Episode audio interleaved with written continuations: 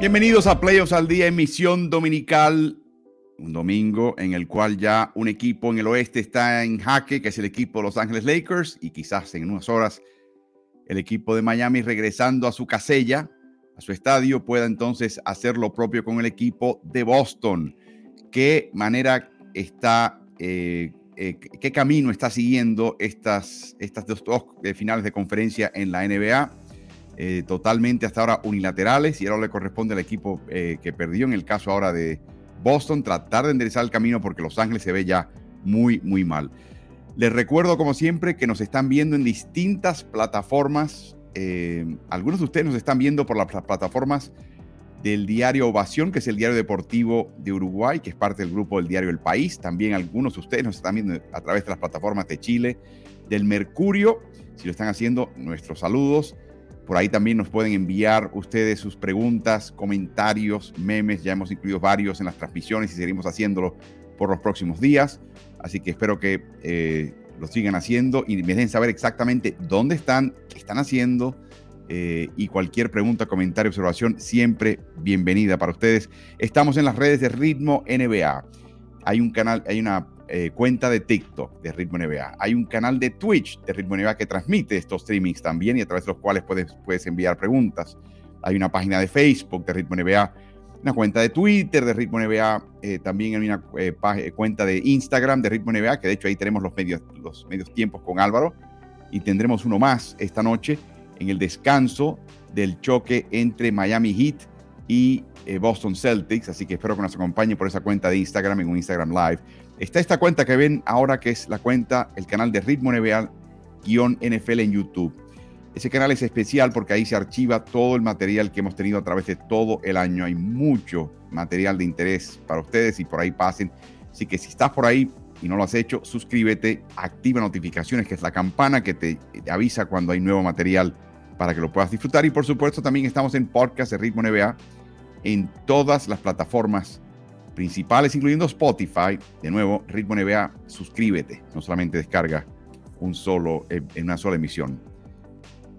Repasando la tabla, repasando la tabla de, y el medio tiempo con Álvaro, como les recuerdo, de nuevo el Instagram Live, eh, esta noche en, el medio tiempo, tan pronto termine la primera mitad de Boston Celtics y Miami Heat, ahí estaremos. Cuando empiece la segunda mitad, nos vamos. Son 15 minutos, se van volando. Siempre es interesante compartir tu, observación, tu pregunta, eh, tu opinión. Y, y, la noche la pasamos muy bien con el choque de, Los Ángeles y Denver. Hoy hacemos lo propio con Miami y con Boston, así que te espero. La tabla de, de los playoffs, la llave de los playoffs, 3-0 para el equipo de Denver. Ya saben ustedes, harto saben que ningún equipo se ha recuperado del 0-3. Algunos han forzado un séptimo partido, pero nadie que cayó en este hoyo 0-3 es el hoyo en el cual ha caído Los Ángeles, se ha recuperado para ganar una serie. Los Ángeles quiere hacer historia, como dijo ayer LeBron James. Eh, veremos si es capaz, pero toda la historia, el peso de la historia en su country, y por supuesto 2-0 el choque de Boston y Miami con la posibilidad de que Miami pase al frente 3-0 a la serie ahora regresar al sur de la Florida. Les quería siempre contar, y esto ha sido algo que me han pedido muchísimo ustedes, la semana pasada no tuvimos playoffs al día, en, la única razón es porque la NBA me invitó a ser parte del combinado y la lotería del draft. Es la primera vez que yo voy a ver este evento como una persona que estaba trabajando el evento y no solamente como un espectador desde afuera. Eh, fue algo verdaderamente muy intenso, muy interesante. Eh, es algo que por años la liga había hecho en lo que llaman el Instituto Bíblico Moody, que es un campus universitario, una escuela teológica que había en Chicago. Tenían una cancha y ahí reunían los prospectos, o algunos de ellos, y los evaluaban y los ponían a jugar entre sí para ver qué podían hacer en condiciones de juego. Bueno, o sea, ha evolucionado ese concepto, pero esencialmente es el mismo. Estos son los jugadores que supuestamente van a ser eh, fichados en el draft, los quieren medir, quieren hacerlos pasar una serie de pruebas, como la prueba de alto aquí con Olivier Maxen Prosper o Sidi Sissoko. Eh, Prosper, un chico que es haitiano-canadiense, que pasó un año en la Academia de NBA en México, eh, Sissoko es un chico de extracción raíces africanas de Senegal, pero eh, de padres eh, y, ya establecido en Francia. Pueden ver la cantidad de personas, aparte del, aspecto mediático, tomando tomas de esto. que están asistiendo en cada uno de estos eventos.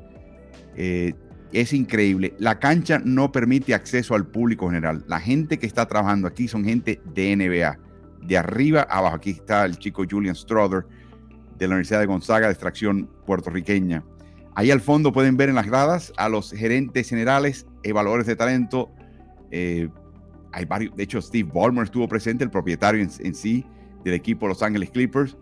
Estaba Tom Thibodeau con Gerson Rosas del equipo los New York Knicks. Estaba todo el mundo, esencialmente, observando, tomando notas. Los videos, obviamente, captados por la liga, se reparten a todos los equipos, resultados repartidos a todos los equipos. Y luego después de esta actividad física, que venía en, pedazos, en grupos, ahí también participó Jaime, Jaime Jaques de la, Universidad de California, Los Ángeles, y también de ascendencia mexicana. De ahí había una serie de fogueos. En los fogueos, no todo el jugador que se presentó al combinado decidió foguearse. Eh, y la razón era muy sencilla. Pensaban que el fogueo solamente podría irse, írseles en contra. Eh, léase, ya tenía la sensación de que iban a ser seleccionados por un equipo o en una posición en el draft y el fogueo solamente los arriesgaba a lesionarse en la mente de ellos, ¿no? Para mí un error, pero que yo viese en el combinado a través de cuatro días de juego, ni un solo jugador salió lesionado. Cuando te digo lesionado, te digo que no hubo un problema de un esquince de tobillo, no hubo un problema serio, un quiebre óseo, nada que ver. Y eso fue algo que a mí me dejó la boca abierta. El G-League em, tuvo su propio combinado, una especie de precombinado, donde habían casi 48 jugadores eh, tratando de no solamente presentarse a equipos del G-League que estaban todos presentes ahí, sino también querían, incluyendo capitanes, con Nick Ley, su gerente general, presentes, pero además querían ellos sobresalir de tal manera en ese campamento para recibir una invitación al próximo campamento el próximo campamento siendo, por supuesto, el campamento general, el combinado. Vemos a, Hortensia Sánchez, un árbitro mexicana, que fue invitada también a, adjudicar esos fogueos, así que algo verdaderamente impresionante lo que, lo que vimos. Y luego, eh, de ahí al, combinado en sí, que tomó cuatro días celebrar con fogueos, eh, y luego la parte que tú y yo no vimos, que es la parte para mí más interesante, es cuando un equipo de NBA te invita a que por la noche vayas a reunirte con ellos para que te entrevisten. Vas a esa, habitación de hotel y típicamente hay media docena de personas del equipo, jugadores de talento, gerente general, entrenador, entrenadores asistentes. Es un poquito sobrecogedor para un jovencito de 18, 19, 20 años. Pero ahí estás contestando preguntas, eh, algunas preguntas son de, corte eh, psicológico para ver qué tipo de personaje tienes. Otras son sencillamente de conocimiento de básquet. Otras son quizás indagar algún momento en tu historia, sea deportiva o personal, que les suscita dudas o sencillamente quieren ellos explorar a fondo. Así que esto es una especie de, entrevista de trabajo, eh, con pantalones cortos y sudando para la mayoría de estos jugadores, mientras vamos a Olivier Maxen Prosper lanzar chico de la Universidad de Marquette, que dice que México a él lo, transformó de la misma manera que lo transformó a Bernard Maturin, que ahora juega con el equipo de Indiana. Así que todo esto fascinante, eh, eh, francamente. La otra cosa interesante fue ver a los representantes de los 30 equipos y sus actitudes distintas ante lo que estaban viendo. En particular quiero señalar a Sam Presti y a Mark Daniel, del equipo de Oklahoma City Thunder. Vimos una foto de ellos ya. Estaban sentados en las primeras filas, en una de las dos secciones centrales de la cancha. En el caso de Presti tenía una libreta con un lápiz, un lápiz mecánico. Presti estaba en todo momento inclinado hacia el frente, tomando notas. Se le tiene que haber dolido la mano y la muñeca de estar tomando notas por horas, esencialmente, día a día, de lo que estaba viendo. Muchas veces los equipos llegan acá y piensan que quiero ver a este jugador o a este jugador o a estos tres o cuatro jugadores. En el caso de Presti, es un tipo tan dedicado que yo creo que él toma nota de todo el mundo, sea su jugador eh, que su blanco o no. Y es, es algo totalmente increíble verlo. Otros equipos no, literalmente, otros equipos estaban recostados, nadie estaba tomando una nota, nadie se, se preocupaba.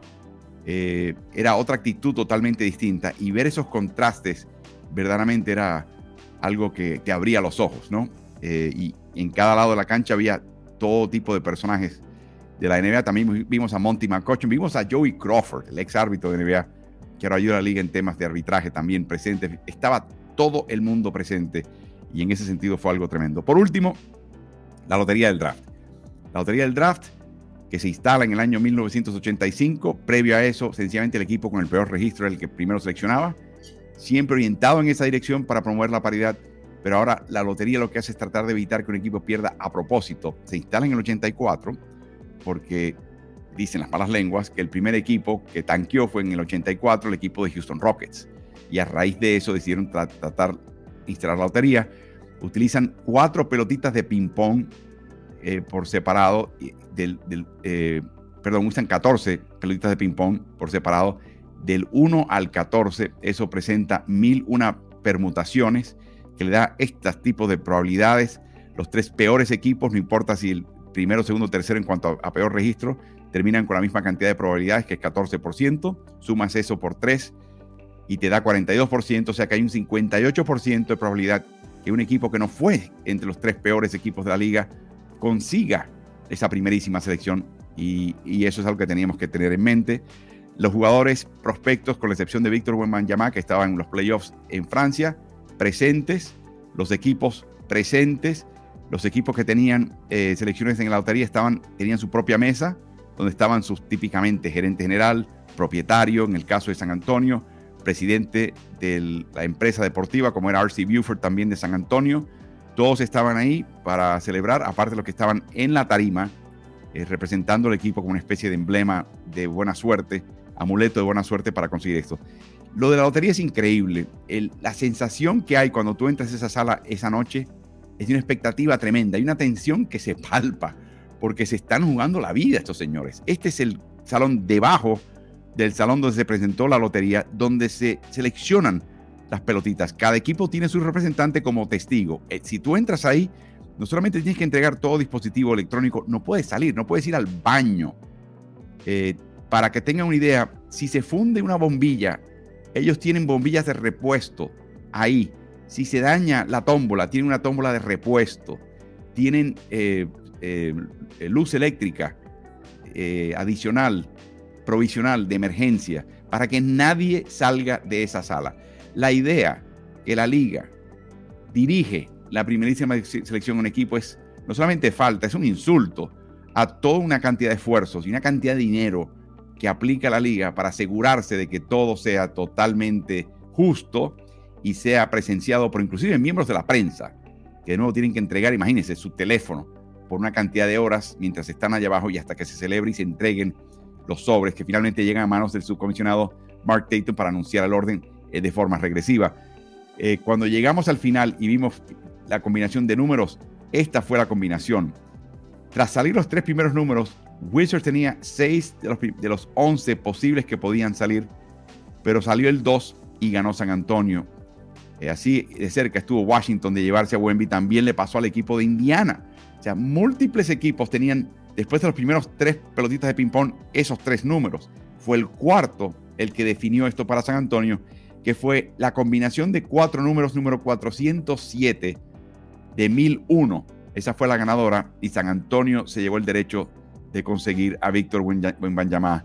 Eh, aquí ven como el equipo de, de Pistons no tuvo combinación alguna ganadora y por eso le costó al equipo de Detroit que tuvo el peor registro la posibilidad de conseguir la primerísima selección. Esto es doloroso pero cierto. Lo que está haciendo la liga es dejando de saber a los equipos, perder a propósito no vale.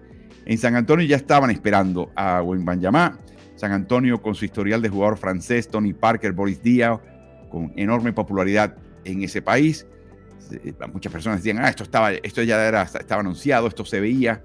No, esto fue literalmente la suerte loca que tuvo San Antonio, que en los tres años que ha conseguido la primerísima selección del draft en una lotería, 87, David Robinson, 97, Tim Duncan y ahora 2023, Víctor Wembanyama, los tres jugando esencialmente la misma posición de poste, de interno. San Antonio no tuvo el peor registro esos años, pero sencillamente se quedó y ascendió para conseguir la primera posición y fue algo verdaderamente increíble. Cuando Detroit cayó a quinto, se escuchó un sonido en esa sala de, uh, de, dolor, de, de, casi solidaridad con el equipo de Detroit porque se dieron cuenta, uy, cayeron a quinto. ¿Qué diferencia hace un primer puesto de un tercer puesto, de un quinto puesto?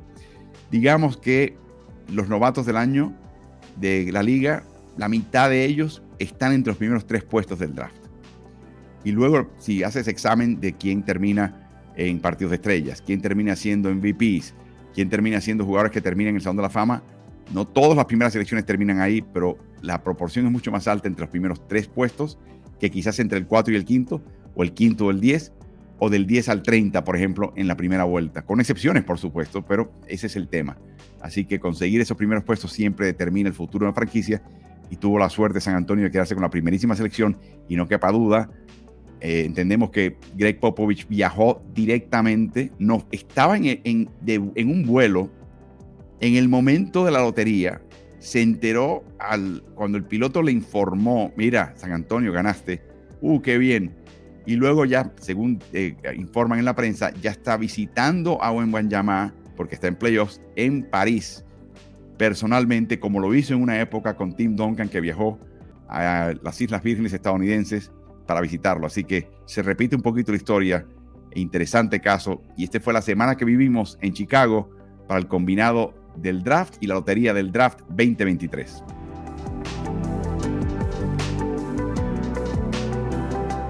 Nos llega también noticias interesantes de parte de, Golden State Warriors, un equipo que perdió la posibilidad de, de, refrendar el campeonato al caer en semifinales del oeste ante el equipo de Los Ángeles Lakers y que francamente tuvo muchos problemas eh, todo el año e inclusive tuvo problemas en esa serie.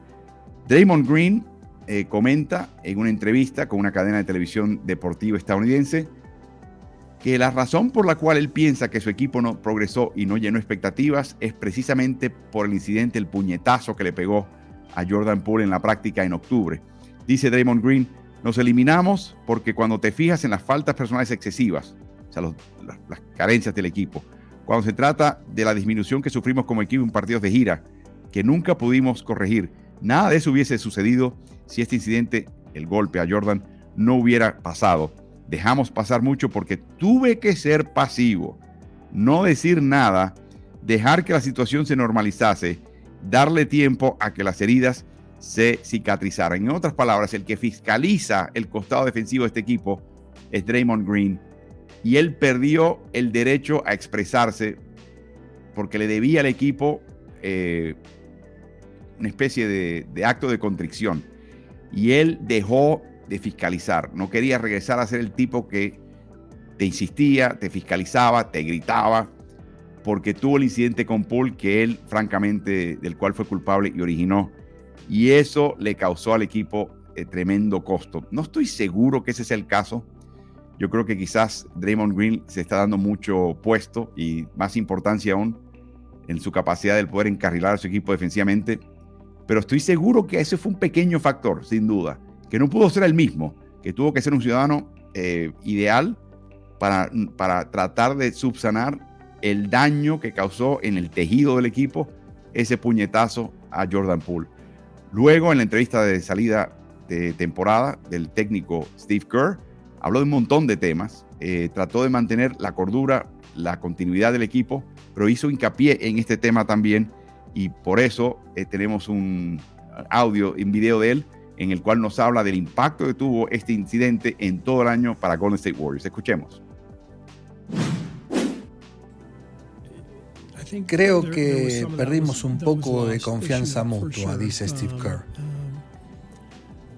Ya saben, eh, titubeé un poco. Uno no puede esconderse del incidente entre Draymond por Green y Jordan Poole a comienzos de año.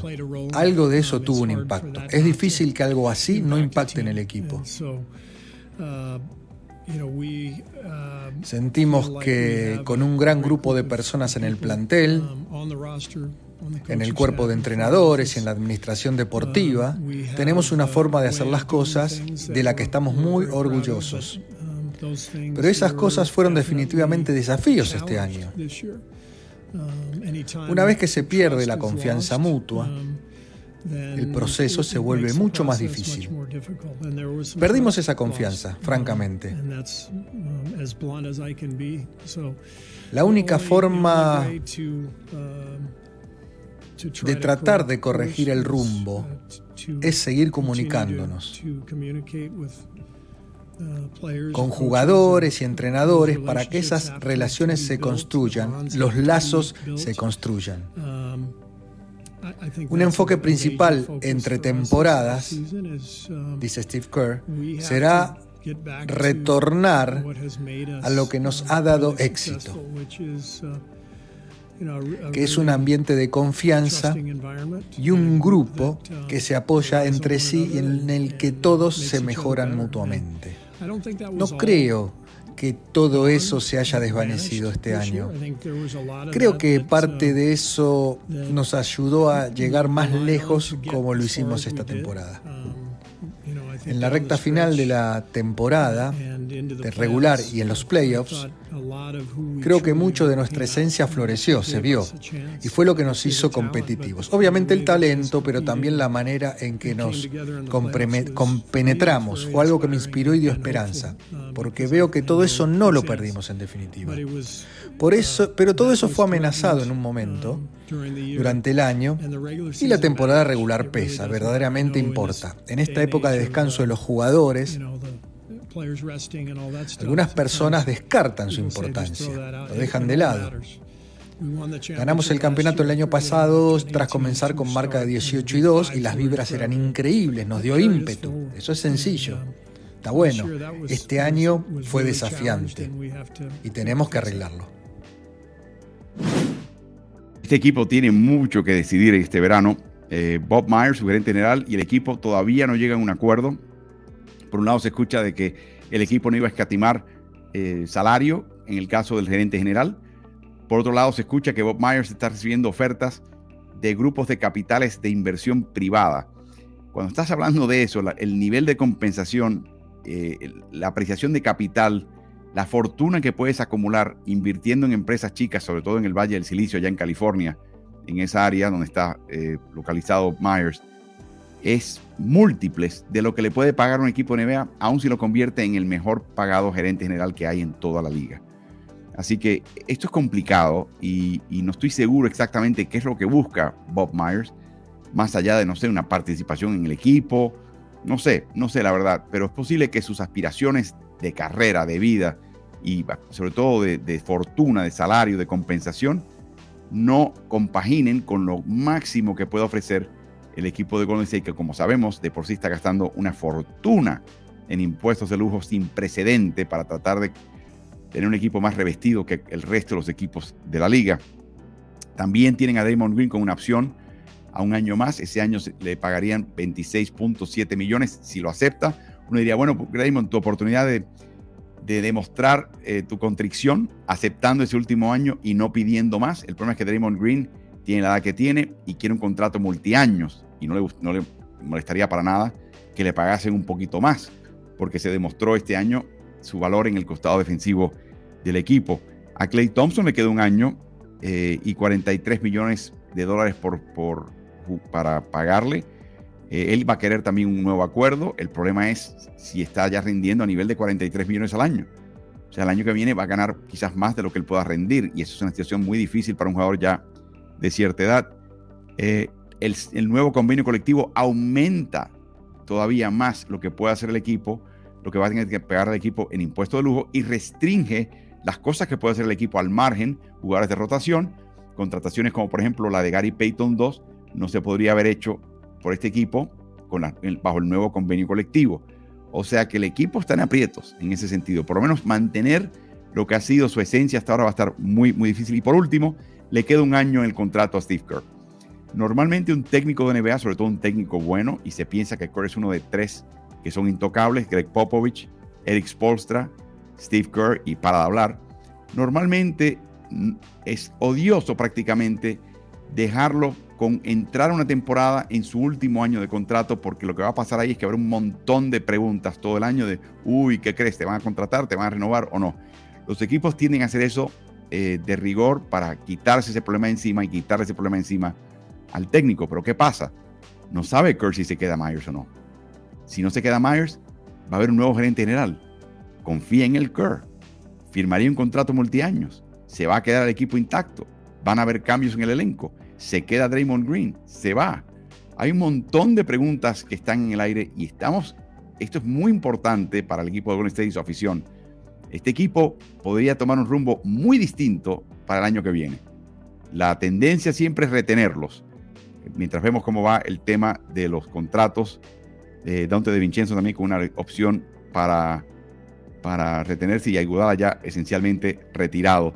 Así que este es un caso bien, bien interesante de lo que va a pasar con este equipo y hay que estar muy, muy pendiente, al pendiente de lo que va a pasar con ellos. Veremos qué pasa con el equipo de Golden State Warriors.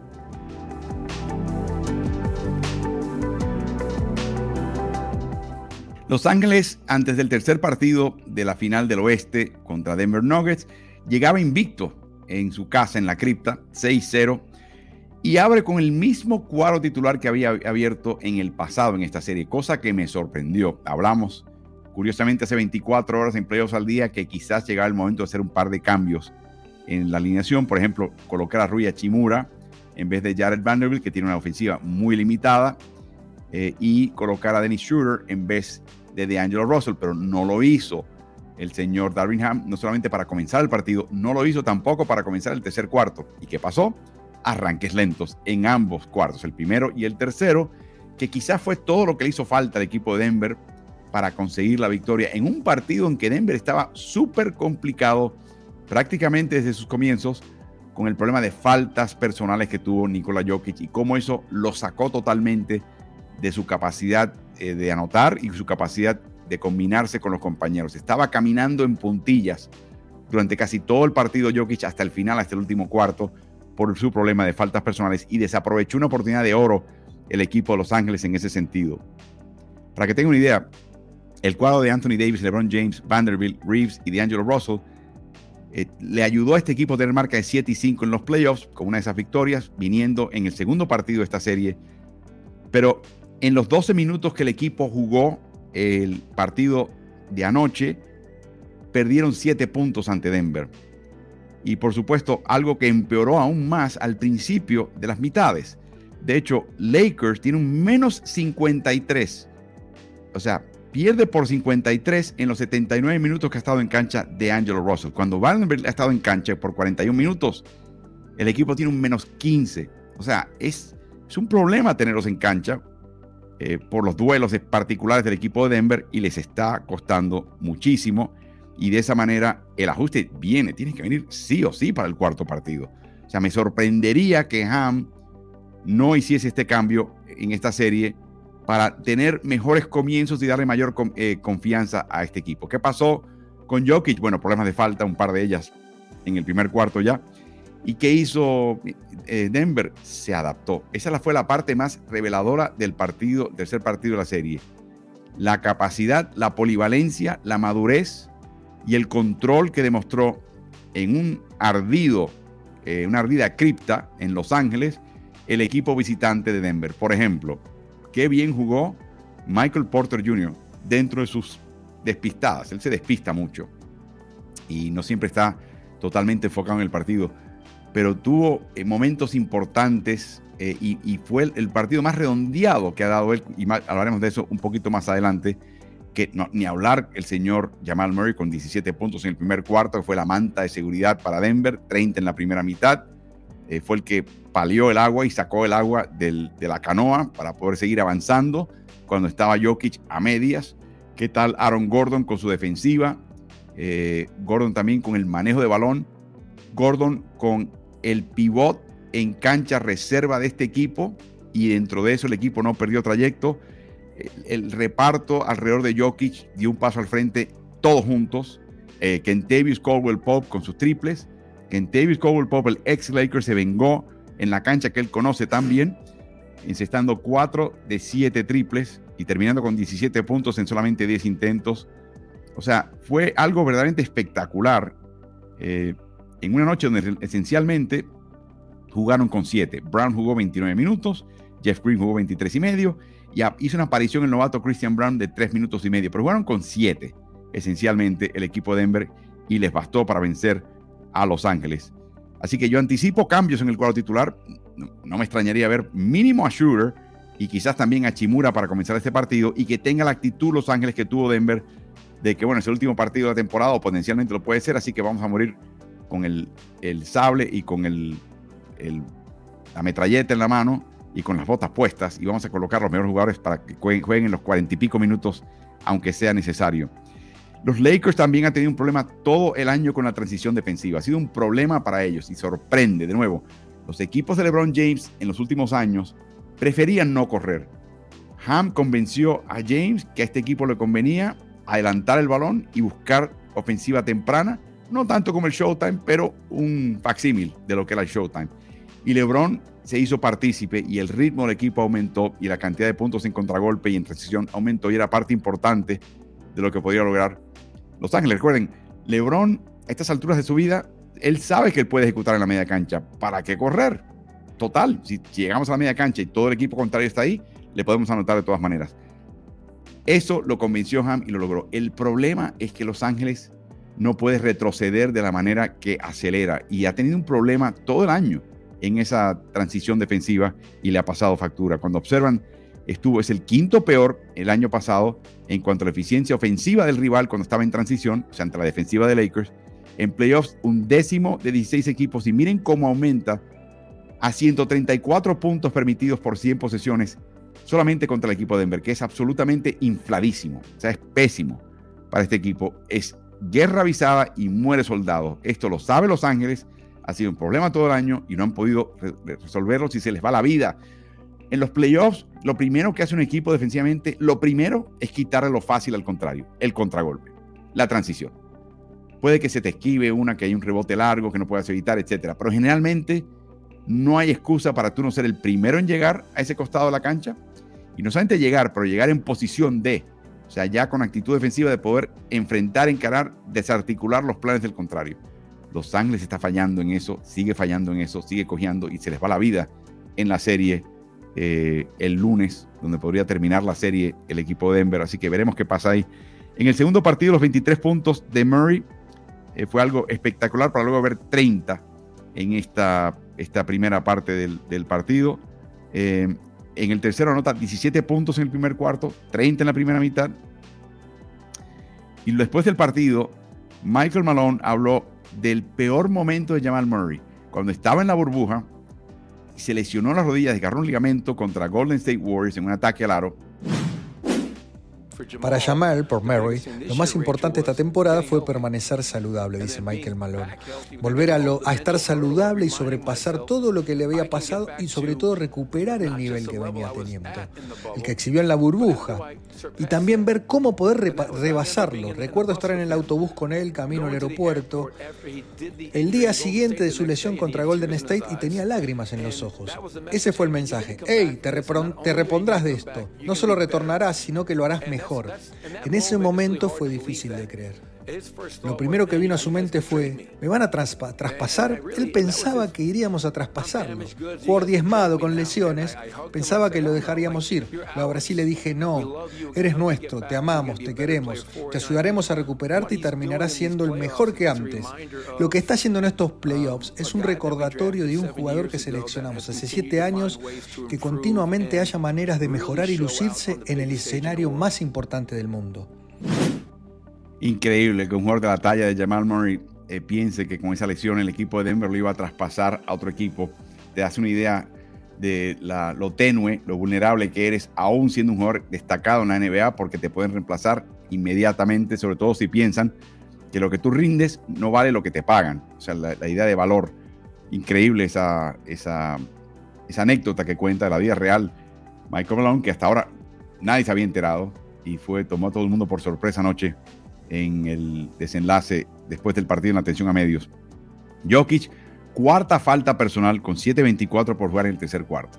Cometió una tontísima al fin de la primera mitad, luego la cuarta con 7.5 por jugar.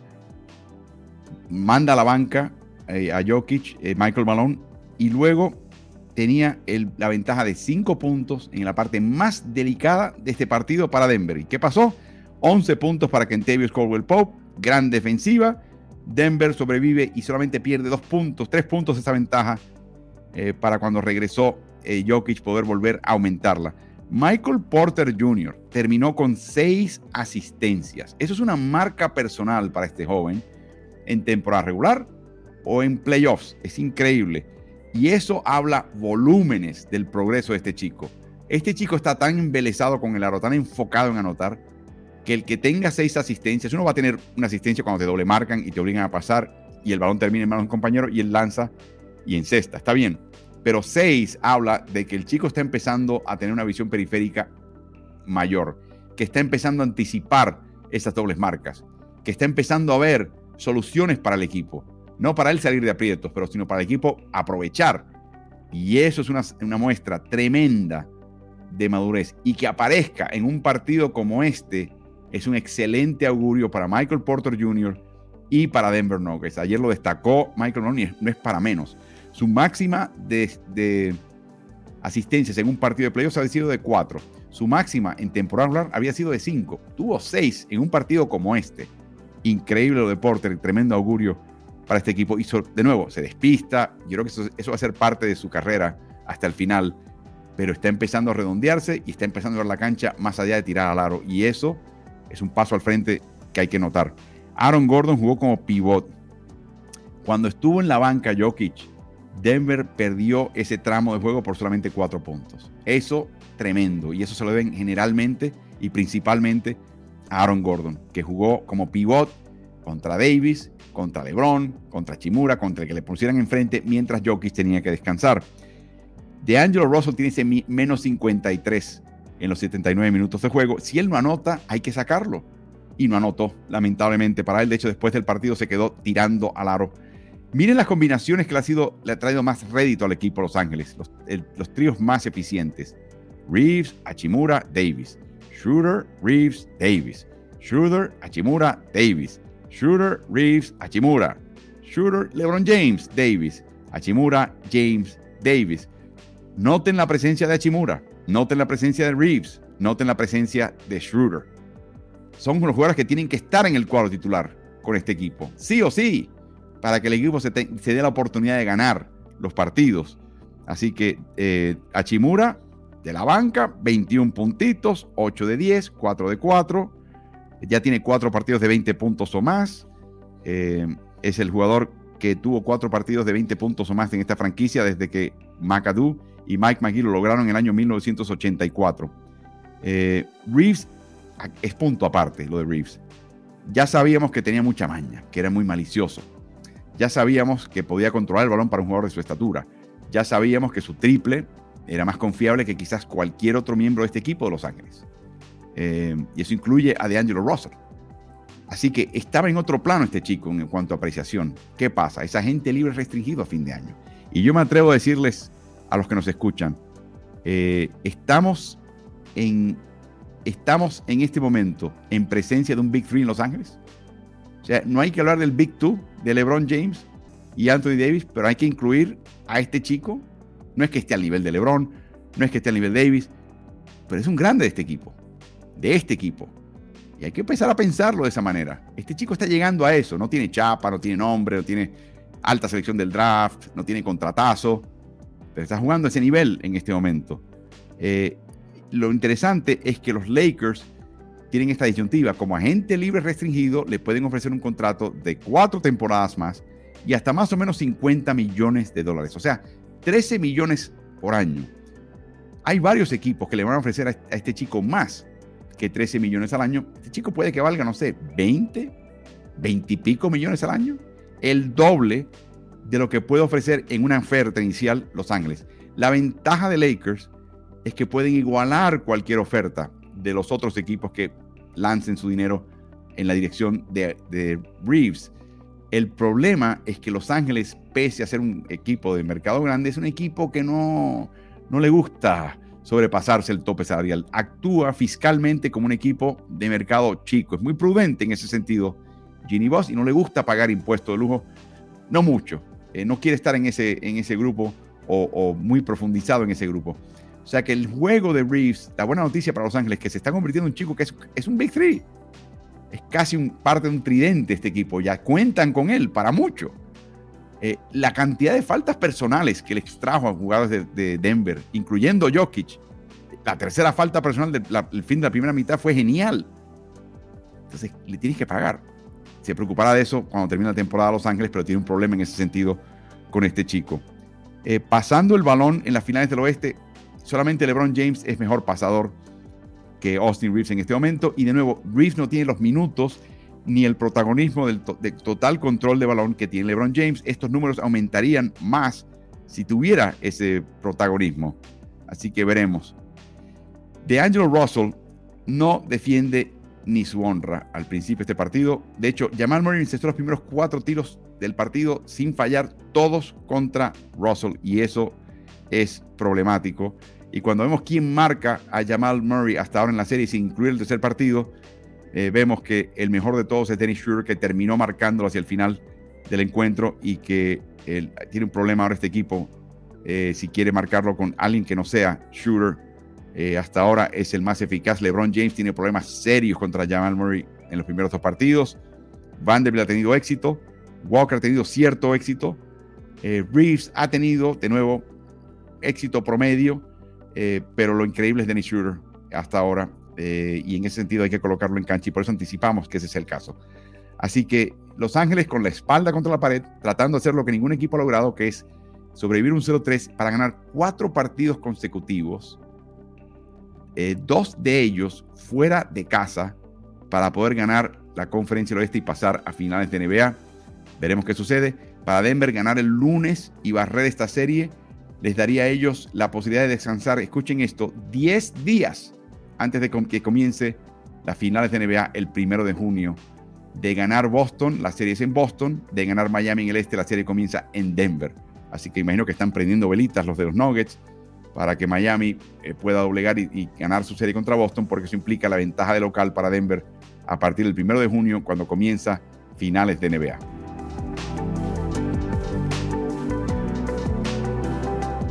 Les recuerdo que nos pueden enviar sus comentarios, preguntas, memes. La producción está dispuesta a incluirlos en la transmisión. Así que ah, por donde quiera que nos estén viendo, envía tu comentario, tu pregunta eh, y la podemos contestar en vivo sin yo verla antes, así al ruedo, eh, para, que, para poder hacer esto, más interactivo. Y si te gusta lo que estás viendo, interactúa con él. Dale like, comenta, opina, observa, eh, retuitea, comparte eso siempre ayuda, al algoritmo lee esas cosas y tiende a colocar este material en frente de personas que le gusta el básquet en nuestro idioma, pero todavía no, han quedado expuestos a lo que hacemos aquí en Ritmo NBA. el equipo de eh, Boston sabe que a partir del 84 y desde que se usa el formato 2-2-1-1-1, han habido 248 ocasiones donde el equipo local, el equipo con la ventaja de local, pierde los primeros dos partidos en casa. De esos 248 ocasiones, solamente 22 equipos se sobrepusieron, o sea, el equipo que entra favorito a la serie para ganar la 22 de 248, menos del 10%. ¿Qué tal los equipos que perdieron los dos partidos en casa como Celtics? Solamente 4 de 25, 16% pudieron sobreponerse ese hoyo creado por el rival para ganar esas series. Así que llegan a Miami. Ahora la serie eh, Miami invicto en Casella, en su casa, la cancha, con la foja de 5 y 0 después de haber perdido el partido inicial del play-in eh, contra Atlanta y tener que vencer a Chicago eh, también en casa. Así que veremos qué pasa ahí. Para que tengan una idea de la transformación de este equipo de Miami, el Heat permitió más puntos de los que anotó en temporada regular. De nuevo, un equipo de playoffs de NBA que tiene un déficit en el saldo neto de puntos. Anotó menos de los que anotaron sus rivales, cumulativamente en temporada regular. Arrancaron los playoffs en octavo y último puesto en el este, tras perder en casa como séptimo clasificado ante Atlanta Hawks. Estuvieron a tres minutos de perder el partido contra Chicago, que los hubiese eliminado la temporada, pero consiguieron en el segundo partido del play-in, pero consiguieron ganarles y quedar octavos en el este. En la temporada regular estaban quintos, o sea, sexto peor equipo ofensivo en la liga. Detrás de ellos hay cinco equipos, o sea, cinco peores eficiencias ofensivas, y todos esos cinco equipos terminaron en la lotería del draft este año. Miami estaba el primer equipo de playoffs con la eficiencia ofensiva más baja en la liga. Increíble, 112 puntos por 100 posesiones. Pero en el primer partido contra Boston, el Heat anotó 46 puntos, es una marca de franquicia de Miami en el tercer cuarto, y terminó con un índice de 127 puntos por 100 posesiones, que es algo estratosférico. El Heat encestó solamente el 34% de sus triples en temporada regular, o sea, el cuarto peor porcentaje de triple, y su mejor tirador dentro de ese grupo en temporada regular, Tyler Hero, que está fuera por lesión. En el primer partido contra Boston, 52% de sus triples, 16 de 31. A nivel de tiros de media distancia, Miami 42% en tiros de media distancia entre la línea de tres puntos y el rectángulo de la llave, la pintura. Bueno, en el primer partido contra Boston, 64% a esa media distancia de 9 de 14 disparos. O sea, el equipo se ha transformado totalmente. Parte de la transformación eh, es su capacidad triplera compartida. Eh, cuando ves lo que el porcentaje de triple de los jugadores en temporada rural y lo comparas con la postemporada, hay una diferencia. En ciertos casos, desde, noche y día. Por ejemplo, Jimmy Butler estaba el 35% de sus tiros de triple en temporada regular, está encestando el 40%, que es excelente. Kevin Love, 33%, duplica esa cantidad. Eh, Kyle Lowry del 35% aumenta al 38%, que es importante ese aumento. Caleb Martin, 36% de triple. Ahora está en el 43%. Max Truss, 35%. Un año malo en temporada rural para Max Truss. En playoffs, 50%, 5 de 10. Gabe Vincent, 33%. Pobre. Pasa al 44%. ¿Por qué está pasando esto? Eh, varias razones. Primero, el hecho de que no esté Duncan Robinson hace que hay más tiros de triple para los jugadores de Miami. Y hay un efecto siempre cuando eres un tirador infrecuente que te dan más tiros y tienes esa capacidad, es que finalmente encuentras un ritmo. Eso pasa. Ahora que está jugando Duncan Robinson, están teniendo oportunidades un poquito más reducidas, pero las están aprovechando. Y sobre todo porque Miami está ejecutando, porque está entrando a la llave, porque está obligando dobles marcas, porque el perímetro está eh, desalojado y porque el balón está llegando a tiempo y precisamente. Lo he comentado en el pasado, un equipo como Nueva York pasa y el tirador de triples que, espera el, pase aquí tiene que colocar las manos acá, buscarla en el suelo, de bote, de bote pronto, para después eh, ejecutar el tiro. En Miami, Spolstra se asegura que ese tiro esté aquí. O sea, hay una disciplina, hay una atención al detalle de Miami que es verdaderamente notable y creo que eso es parte de estos índices que están viendo. Las nueve asistencias que tuvo Bama de Bayo en el segundo partido de esta serie eh, solamente fueron superadas en todo el año por 10 que tuvo en el quinto partido ante Milwaukee Bucks. O sea, son marcas personales ya lo que está logrando este nivel. A este nivel, eh, Bama de Bayo, de nuevo, una gran señal contra excelente competencia. Los Boston Celtics eh, cometen errores y los, cometen en el clutch, en el momento definitorio, esos últimos cinco minutos de juego, cuando la diferencia es de cinco puntos o menos. Y eso le está pasando facturas. Los dos partidos de estas finales tuvieron clutch, tuvieron momentos del clutch, y en ambos casos el equipo de Boston desfalleció. Para que tengan una idea, en los dos partidos primero de esta serie, cuando la diferencia de cinco puntos o menos, una de cada tres posesiones de Boston, no digo que terminó en un tiro errado, terminó en una pérdida que alimenta la ofensiva de Miami. Por su parte, Miami, 12%. Uno de cada que, ocho. Uno de cada ocho posesiones desemboca en pérdida. Para Boston es una de cada tres. O sea, este equipo pierde el temple, pierde la concentración, no hay un orden, no se ha estructurado, no se ha preparado para ejecutar cuando viene la presión máxima del momento de la afición contraria y del equipo contrario. Aquí vemos la tabla de tripleros de este equipo del Heat, que todos han mejorado eh, en gran parte, muchos de ellos ante la ausencia en la postemporada de, de y en la temporada rural de Duncan Robinson. Así que e, ese es el tema ahora para el equipo de Boston. Boston es, eh, tiene demasiado talento como para estar rezagado y perder esta serie eh, o un partido de esta serie por 10 puntos o más. Este no, esto no va a pasar en esta serie. Boston es demasiado equipo para caer en eso. Sería una debacle si eso sucede y le costaría el puesto a Joe Mazzulla sin, sin lugar a dudas si eso sucede. El tema es que van a tener oportunidades de ganar el partido, que van a tener ventaja de 10 puntos en el último cuarto. ¿Y entonces qué? Entonces, ¿qué? Esa es la pregunta que tiene que contestar Boston. Tiene la capacidad de hacerlo. No hay razón por qué. Se enfrenta a un equipo de Miami que está acostumbrado al clutch, a estar en situaciones difíciles. Está curtido este equipo de Miami. Tuvo 50 partidos en temporada regular. De esa, perdón, 37 partidos en temporada regular de esa índole. Ganaron 27. 27. O sea, el equipo, pero ganaron 25 de 39 eh, partidos. Tuvieron marca de 25 y 14 en partidos del clutch. Así que está acostumbrado Miami a ganar este tipo de partido, a jugar este tipo de partido. ¿Y qué tienen que hacer en situaciones como esa? Y hasta ahora eso se ha convertido en ventaja. Uno dirá, bueno, a Boston no le hizo, no le hizo falta jugar con el clutch porque dominaban a sus rivales. Y está bien, eso puede pasar con un equipo. Pero eso no te exime que cuando lleguen los playoffs y te, enfrenten una mejor, te enfrentes a una mejor calidad de equipo, vas a encontrar situaciones del clutch con mayor frecuencia que lo que existe en temporada regular. Por lo tanto, tenerlas en temporada regular te prepara para los playoffs. Así que esto es un tema que tiene que solucionar Boston sí o sí. Hay otro, y es en qué momento va a jugar el jugador, el Rob Williams, y un cuadro alto, y en qué momento va a jugar Derek White, y van a buscar un cuadro pequeño. Todavía no pueden descifrar esto los Celtics todavía no encuentran la fórmula que le den una ventaja constante a este equipo. Y por supuesto, lo que ya mencionan ustedes, el tema de la zona que dice soy Celtics. ¿Por qué crees que Boston no puede romper la zona de Miami? Incapacidad del coach. Y añado, ¿cómo es que Masula no indica doble marca a Jimmy y switchea todo el partido? Todas muy buenas preguntas. Eh, cada vez que tú haces una táctica, estás concediendo algo y parece que Masula o no quiere conceder eso, ese otro, o por ejemplo no quiere hacer algo distinto a lo que hizo en temporada regular que confunda al equipo y el tiro te salga por la culata. Pero lo de la zona de Miami no hay excusa. Todo el mundo sabe que Miami usa zona más que nadie en la NBA.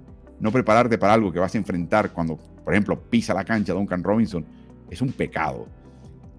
No es que las jugadas de Masula sean malas contra la zona, es que no son muchas no utilice el personal adecuado. Si a mí me plantan una zona, yo tengo que meter en el partido, por ejemplo, a, Al Horford inmediatamente. Y que él sea el que cruce y se coloque en la línea de tiro libre, meta el pase después de la primera línea de la zona a, la costura de esa zona, crear una tremenda presión de colapsar la zona y después ver qué puedes hacer. Si alguien corta si, o descargas afuera para el triple o qué haces con el balón. Yo creo que ahí necesitan mejores eh, tomadores de decisión ante la zona. Y para mí, si hay zona de Miami, tiene que estar en cancha eh, Al Horford. Obviamente, lo que va a hacer Miami es que tan pronto necesite Horford un descanso y se vaya a la banca, ahí ponen la zona. Para que, no, para que sepan que no van a entrar de nuevo.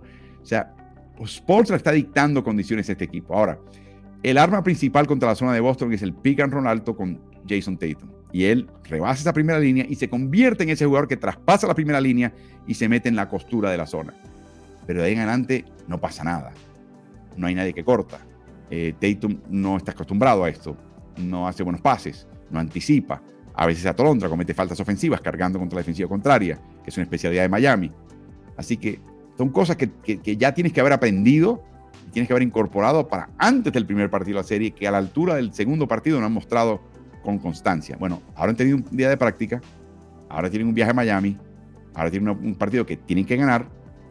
Yo no veo por qué Boston con el equipo que tiene, no va a poder mínimamente competir en esta serie. Yo no anticipo palizas por Miami. Me, sorprendería. Sería una debacle, lo, lo, dudo. Y mira que no quiero, no quiero irrespetar a Miami, pero es el tipo de, serie que hay y Boston tiene que responder. Así que veremos. De hecho, esta noche tenemos un medio tiempo con Álvaro. Eh, pasa por la cuenta de Ritmo NBA en Instagram y si no lo has hecho, ya síguela. Y de una vez, acompáñame tan pronto termine la primera mitad. Estaremos con ustedes Estoy contigo contestando tu pregunta, eh, lanzando tu observación al grupo para que piense el grupo. Eh, todo el mundo me da su opinión. Es algo muy dinámico, muy interactivo. La pasamos re bien. Así que queremos de esta manera invitarte a que seas parte de esto en el descanso, entre el, medio tiempo del choque de, entre Boston, tercer choque entre Boston y Miami, para que nos acompañes. Nos vamos tan pronto vemos que comienza la segunda mitad para que no te la pierdas. Lindo ejercicio y la pasamos re bien.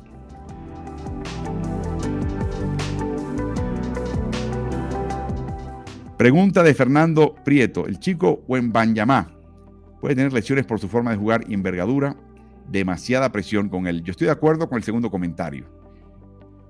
Nike sacó una placa que incluí en mi cuenta de Twitter de, Álvaro NBA Martín. Pasen por ahí, si no lo han hecho tampoco, pues suscríbete a esa cuenta, donde lo colocan a Víctor en una silueta, en un atardecer, en un crepúsculo, está de costado, de perfil, mirando al cielo, hay una especie de cometa eh, en el cielo detrás de él, y, el lema dice que no solamente va a cambiar el básquet, va a cambiar el mundo, por Dios, por Dios.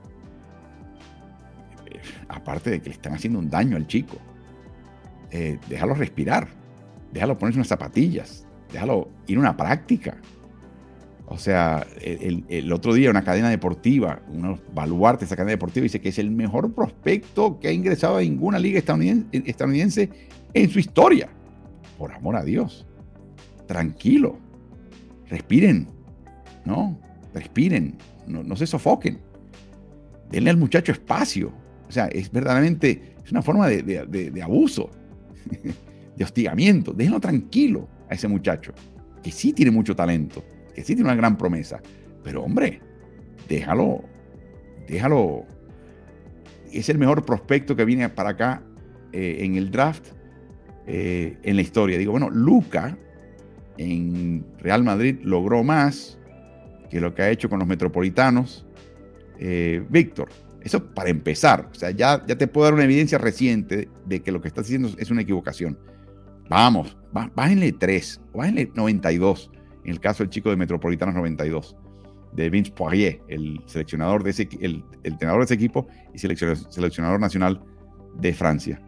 Así que tranquilos, tranquilos con el muchacho. Ahora, tu punto, las lesiones, generalmente jugadores de 2 metros 13 son muy vulnerables a lesiones óseas, no tanto de ligamento, más bien óseas. Este chico hasta ahora no ha tenido ese historial para nada, tiene un cuerpo muy ligero, Usualmente en la NBA, cuando te ven un cuerpo así, lo primero que quieren hacer es que, te comas, eh, comas mucho y te pongas a levantar pesas y pongas a reforzarte ese cuerpo. Esa es la fórmula que hay en la NBA porque piensan que no vas a poder en playoffs contra un equipo y un jugador de mayor envergadura y la misma cantidad o una movilidad similar. Y por lo tanto, ese es el tipo de jugador que puede ser. A mí todavía no me, queda claro en mi mente si este chico va a ser pivot o no.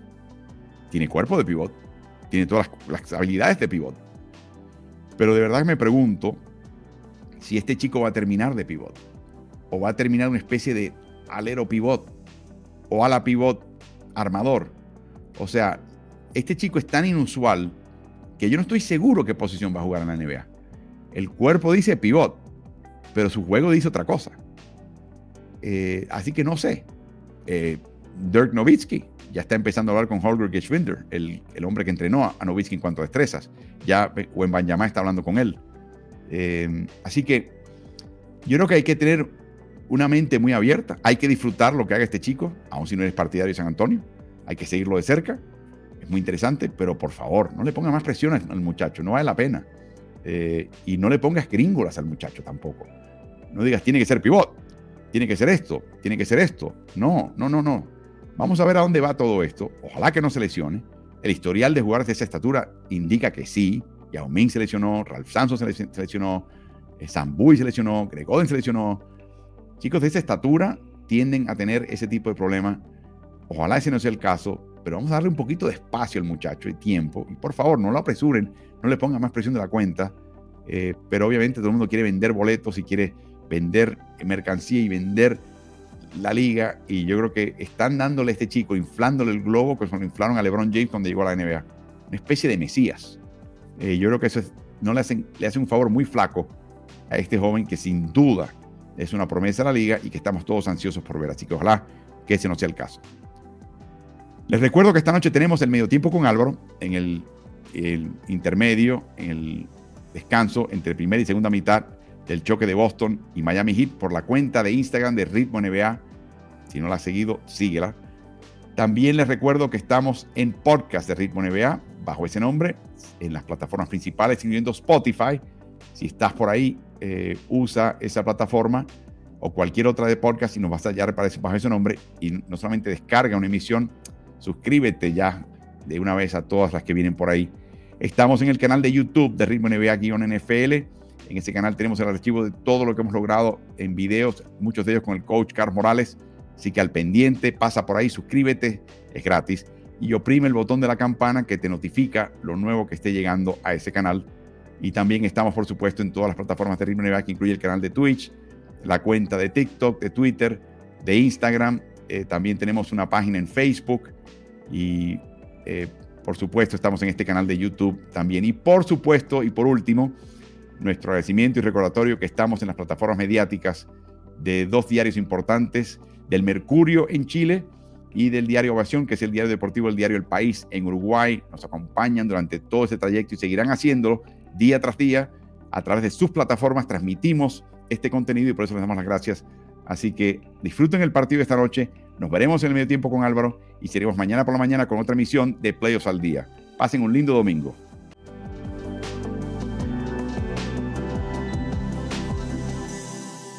¿Y tú? ¿Estás en ritmo?